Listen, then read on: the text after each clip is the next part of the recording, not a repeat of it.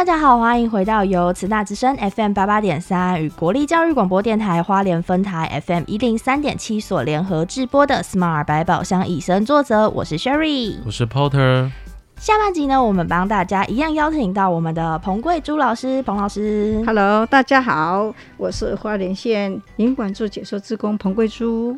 好，接下来呢，上半集跟彭老师跟大家分享了他自己所在的光复的山林变化，从一般一开始有很多树，到最后变成槟榔树，然后现在陆续再变回原生的小树苗。那接下来我其实想要问老师的是，因为花莲除了有山，也有很漂亮的海，对于我们就是从外地来的大学生来说，我们真的是觉得说，哦，花莲的海已经比我们以前看到的美不知道几千几万倍。嗯同学毕业之后。回来第一件事情就是先冲七星潭啊，或者是一南滨北南滨、滨啊，或者是到一些我们平常没有办法看到这么大片海的地方。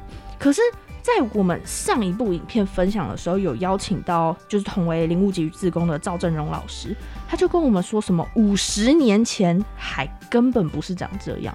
我其实这边其实很好奇说想要请老师跟我们分享一下说你自己看到的海长什么样子呢？好的，呃，我大概也跟那个那位老师一样，差不多啦。哦，嗯五十几年前，嗯。我也是，所以就告诉你我的年龄啦。没事的，没事的。呃，其实呢，我是六十三年花莲商校毕业的，啊哦，所以呢，呃，对花莲的海岸线嗯。其实也呃都有看在眼里，像嗯七星潭，当然七不管是七星潭或者是南滨公园这个地方，嗯。嗯，在我们那个年代，你知道吗？从陆地要到海边，都差不多超过一百公尺，这么远，所以那个时候我们可以在那个海边，嗯。呃，小小的约会，啊、啊。然后呢办活动，哈、还有那边都有贝壳可以捡。贝壳？贝壳，没有捡过哎，我小时候来花莲只捡过石头，但现在都不能捡喽。嗯对，国家现在资产。哎，对国家资产，所以那个时候它距离海岸线这么远，嗯，所以那个海边真的常常都是人山人海哦啊。还有那时候还有一条河，河就是以前就是在我们美仑山下那个地方有一条河，嗯那个河。在我们那个年代，是从我们花山旁边那边有一条河，那个在很早期嗯哦，应该算是一百多年前吧。那个是一个河道，嗯那个地方可以通行船，船从海边进到里面哇，啊。现在已经，我看那个河已经不像河，像水沟一样那么小了。所以老师在花商时期已经没有看过船经过了。呃，没有船，可是还偶尔还有小船在那边划船，小船可以在那边划船，因为那边还有一个河道，哦，就是美仑山下不是有一条河道吗？嗯，好、就是南滨公园从那边一直走走到那个快要上美仑那个地方。嗯好，啊，那还有很重要就是说，因为港口的关系，嗯很多那个那个什么蚂蚱在那边，好把它填起来。所以我们为了要用这个港口，所以都会建设一些东西。还最主要就是说海岸线、海平线、还是海水一直上升。嗯好，所以有没有开玩笑说，你如果要在花莲买土地啊，哦，中古也一样，我请你两百年以后哈，我最好你买在山山顶上，两百年以后可能呃中古都没了，啊。就表示说我们的海平面一直上升了哎，嗯。哦，这个就是我对花莲这个海岸线的观念，嗯。包括到那个三仙台，嗯。这个整个海岸线其实，因为真的是海平面的上升了，气候的变化，你看嗯声音现象，到很多地方它本来是没下雪的，就突然下雪了，嗯。或者是突突然间暴雨了。啊。前几天不是呃，那那那哪一个地方在地震，就会海啸。海海底火山爆发，，对，你看那个那个这样东，加群岛那边不是我我是看了电视，我不知道是哪一家的，所以我就知道说，因为最近忙，所以我就看了电视，哇，又有海啸了。嗯哇，觉得真的是这个大地真的是有一点，让人家觉得说啊，怎么会这样？那为什么？嗯，就大家就要去思考一下。那其实很好奇，就是说，除了我们的海岸线有就是往陆地上，就是海平面上升之外，嗯，老师以前在海岸线有看过什么样比较令你印象深刻的动植物吗？呃，那个时候呢，因为海岸线它不是很宽吗？嗯嗯哦，啊然后会有长很多那个什么什么海边的植物，嗯整个海边都有那个植物，我忘记那叫什么名字了，就是在海沙滩上。嗯以前人家我们我们是说，零头吗？还是人家我们是不是有的有些那个，尤其是那个那个什么布袋莲，哦，它那个地方、嗯那不是在布袋莲，那个海边植物它像蔓藤一样，蔓藤？我现在一时一时间想不起那个叫什么东西。好、它就是整个海边都有那个沙上，它们沙子上面都会长了一片的那种那个海海边植物嗯啊。你现在看到海边植物好像没有没有什么海边植物，海边的植物像有的是要用种的用种的，哈、所以现在海边都没有看到植物了，就对看到什么？看到很多的蚂蚱、护坡体，在硬邦邦的那种感觉。哦没错啊，你像七星潭，其实七星潭以前也是很很平坦、很宽的。嗯那后后来不是一往后吗？嗯那七星潭旁边现有一个公园。嗯嗯哦，几年前因为那个海水涨上来，那个整个公园都掩埋掩埋掉了。哦，现在又出来了。哦哈、因为台风的时候，那个水都上到那个呃机场的那个那个围墙那个地方。嗯，所以老师刚才只说在海边的那个蔓藤植物是指马鞍藤吗？哦，应该是吧？哦我我记不起来，因为很久没看到那种东西了。很久没有看到，是啊，因为海边你看一下去，我记得那个七星潭再过来不是有港口的地方吗？嗯但以前有一个铁路，就是运送东西的铁路，那个铁路也没了，嗯啊，所以就在我们在花莲海岸，就是雅士都饭店那个附近，嗯。于是南滨公园这个整个地方，其实这个地方以前是非常宽的沙滩，哈。是沙滩，哈是海边的沙滩，所以现在完全看到一看就哇，石头。下面就是石石头下面就水了，哦。所以已经很接近我们的陆地了。嗯。所以你台风一来的时候，那个那个海岸拍起的那个浪花不是很大嘛？嗯。所以人家说不要到那边去，很危险。嗯这是我现在的感觉啦。哦，所以其实真的跟以前还是有很大很大很大的不同。对对，那我这边其实很想要再问老师说，因为呃，可能以前啊，就是我们大家都会讲说，哦，以前怎么样，以前怎么样。那其实我们虽然也很好奇以前长怎么样，但是在影片中有提到一个观点，他就是讲说，虽然生态会被破坏，但是我们也不能难过太久，就像可能有人死掉一样，还是必须要维持一定的生计这件事情。那嗯，老师在这就是不管是山林啊，还是海边，有没有自己小时候或者是嗯曾经很珍惜的一个秘密基地，然后在长大之后它变了样子？呃，小时候呢，因为我们住在山边，不是住在海边，嗯。那种的期望、那种想法是不一样的。那因为小时候呢，住在山边，会有一个期望跟期待，嗯。那是因为人小吧，然后看起来是什么都很大，嗯。所以那时候我很想说，我这边是挖个山洞，我可以万一的战争什么，我可以躲在山洞里面，哦，嗯我可以把食物放在里面，而且又没污染，嗯。哦，所以那个时候的想法好想好想，这就是我当初有一点想法，因为人小嘛，啊，嗯山洞，哇，躲进去多好，可能是我有生之来。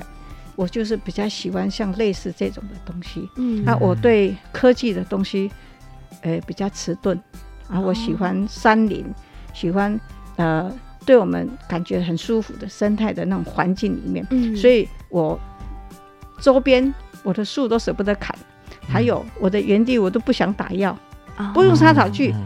我每天就为什么这么忙工作，就是我希望我的园子里面我可以用砍草的，我甚至还用拔草的，人工除草，对对对，好，所以我现在我的呃秘密基地，因为是哥哥的了，不是我的了，所以变成说我因为女孩子嫁出去了嘛，嗯。不过还好我爸爸还是有给我一块土地嗯。啊，就在那个附近，嗯。所以我就把那个土地把它呃走下去会有一点海绵的感觉，为什么？哦，因为我不用杀草剂，嗯。所以我都用砍草的方式，然后这个草腐烂是不是土地会变成怎么样？松软，乳嗯，啊，松软，所以我很喜欢在我的土地踩下去松软的感觉，这是我一直的梦想。好，可是没有达成的是因为什么？山洞不可能再挖了哦啊，因为以前都会什么反攻大陆啦，怕战争啦，干嘛的？有没有？嗯或者是说，呃，怕没食物吃。那我们那种年代，我们这个已经算是老人的那种嗯年代的想法，跟现在的年轻人真的不一样。现在的想法，你看两三岁的小孩手机滑的比我们厉害，哎，手机滑的比哎，我们邻居有一个三岁而已，嗯，他手机滑的比我厉害。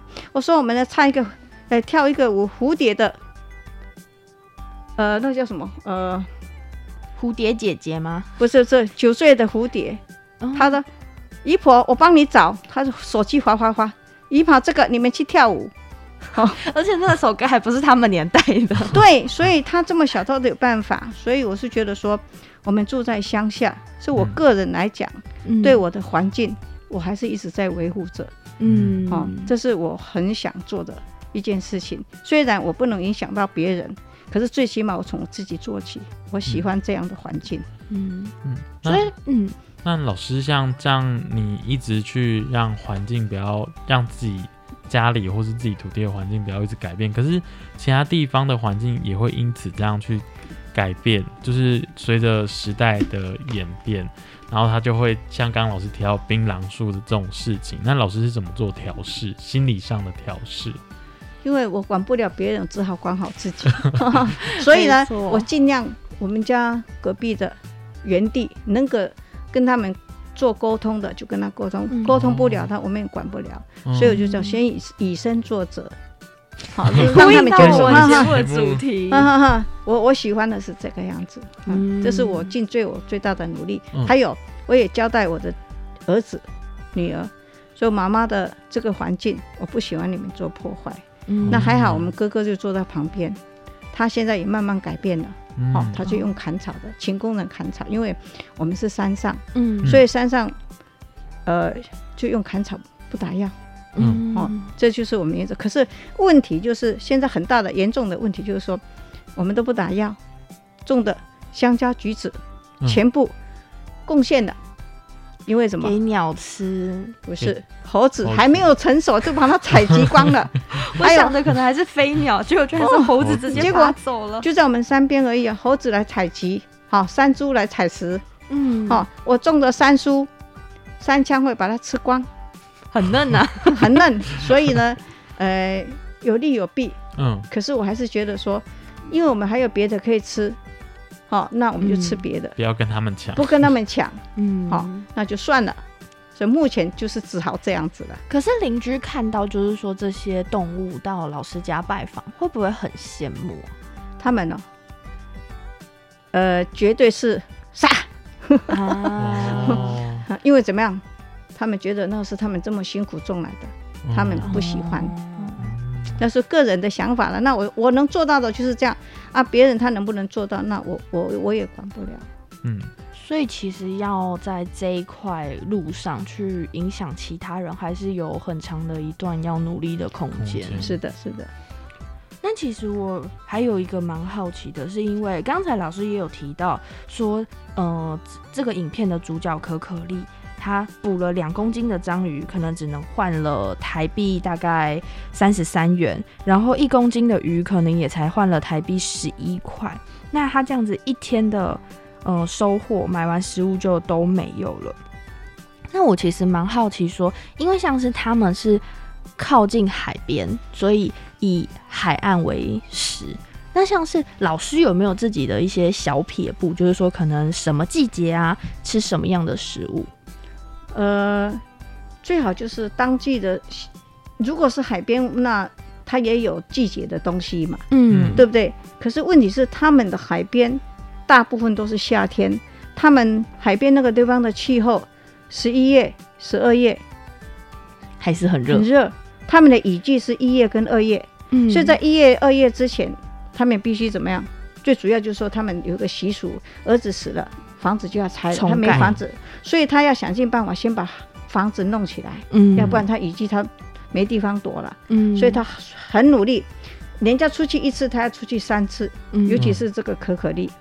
她是一个女人，她能够这样子很坚强的，为什么要活下去？嗯她不能因为儿子死了，房子没了，我就丧志了、消极了。她没有，他很积极的去做他想要做的事情。他说，上帝没有让他有休息的时间，嗯没有让他有睡觉的时间，他必须这样子做。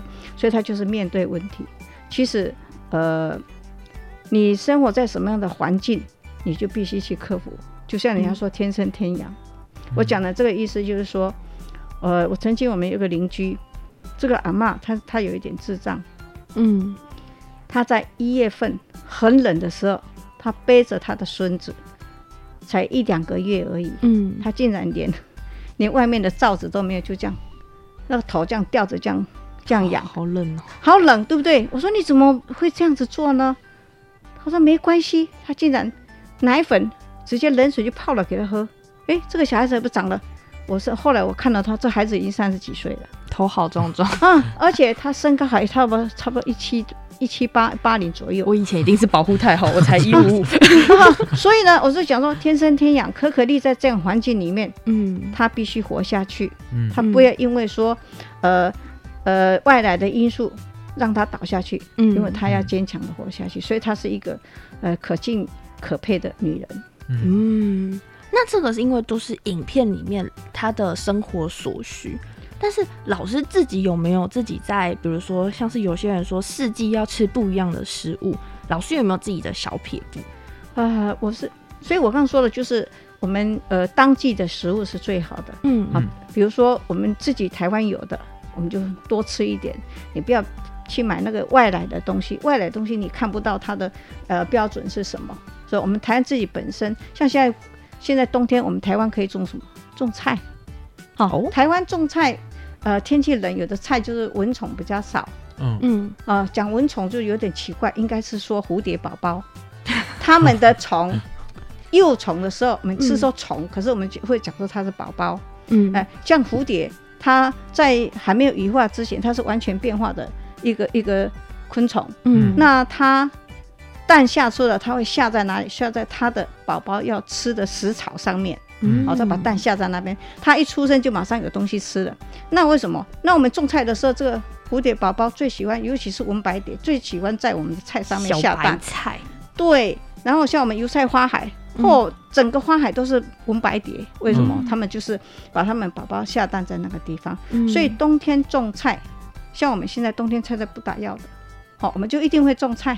嗯好，那就是我们自己的食物，所以我们有这种环境。那可可丽没有啊，它那个地方没有办法种东西，为什么？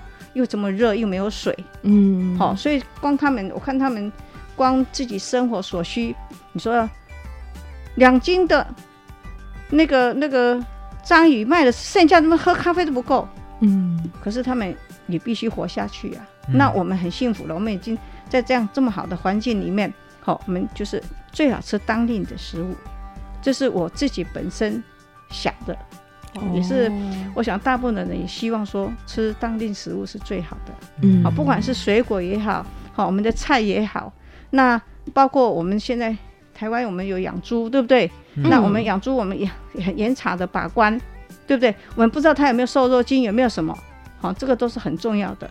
包括现在说我们进口，不管是美国猪、美国牛，哈，或者日本猪、日本牛，所有外来的东西我们看不到的，啊，嗯所以我们就会，哎，会稍微考虑一下。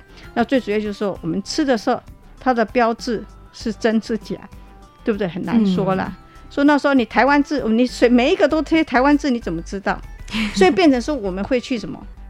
去买肉什么的时候，我们就会什么温体猪，那绝对不是进口的。嗯好、这就是最基本我们这个小市民的想法吧。哦，了解。嗯那我这边其实也蛮好奇，因为像是我们这集节目播出的时候，已经过完年了。嗯那嗯，我很好奇，刚过完年的这个时节，老师有推荐什么样的当令食食材物吗？或食材，哦，过完年嘛，因为到过年前大家拼命的种菜，在过年前大家有菜吃，对不对？嗯，过完年之后有没有菜？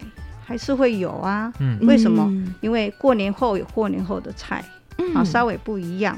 好，那像过完年之后，我们会种什么？种种南瓜啦，哈、瓜类的、藤类的，哈、你像青菜那些你一热的话，实在是种不起来。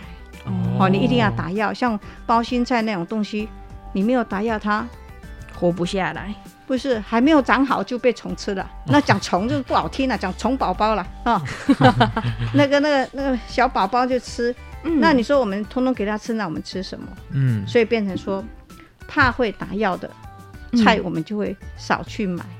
那就就算买了，你你，但是我们是乡下是可以啊。那都市的你非必要一定要到菜市场或者是超市去买啊。嗯，就是，买回来就是说你避开它，如何让它降低它的那个药的成分，比如说多冲水啦，干嘛的？嗯，那只能这样子了。像水果也一样啊，水果的话，那过完年之后有什么水果？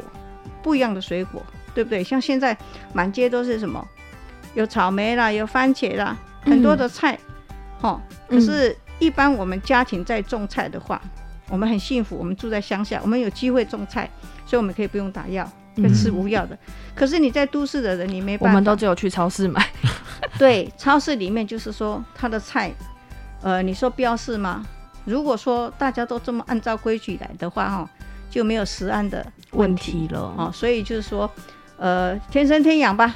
你住在哪里，你就吃什么，哦，大概就是这样子吧。我只能继续吃超市嘛，没办法的。还有就是说，呃，如果是没办法的话，你还是用网络啊，资讯，对不对？订货，对。其实现在也有蛮多小农，就我知道老师那边光复也有蛮多小农也是在推广这些，就是可以直接跟他们下单，然后他们比如说每个月就寄多少东西到你家。嗯，我知道有这种的。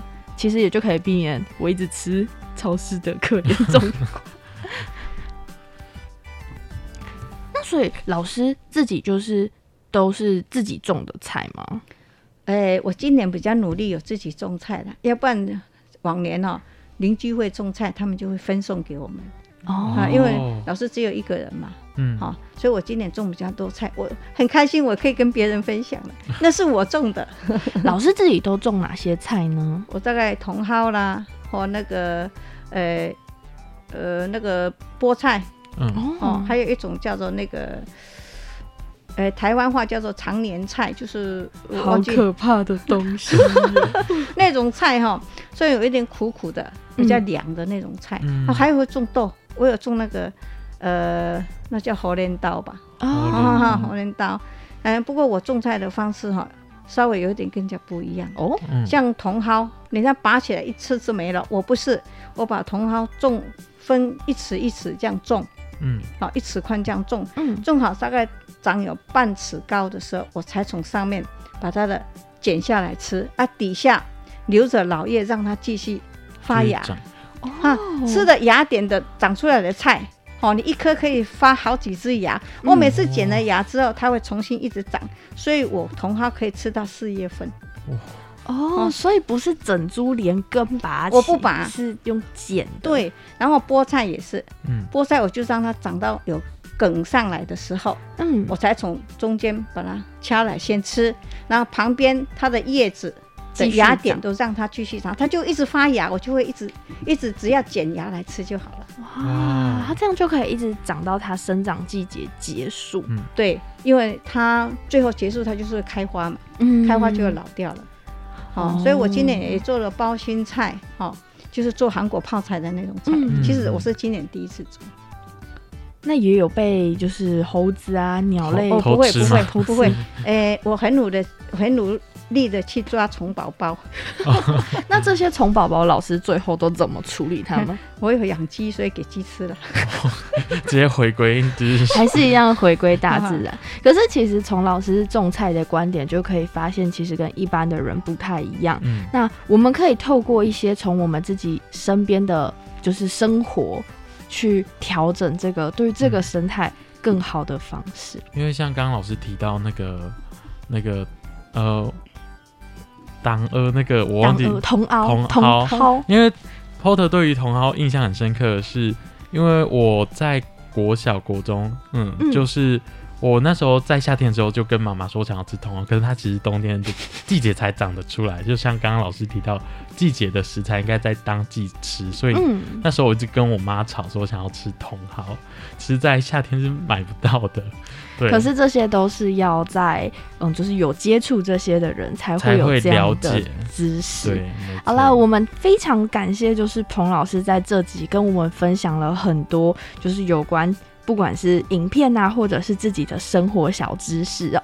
那我们这期节目差不多就到这边了，希望大家都可以听到很多属于自己的全新观点。那我们非常谢谢彭老师，谢谢老，师，谢谢，拜拜。那我们这集节目就到这边喽，大家拜拜。拜拜。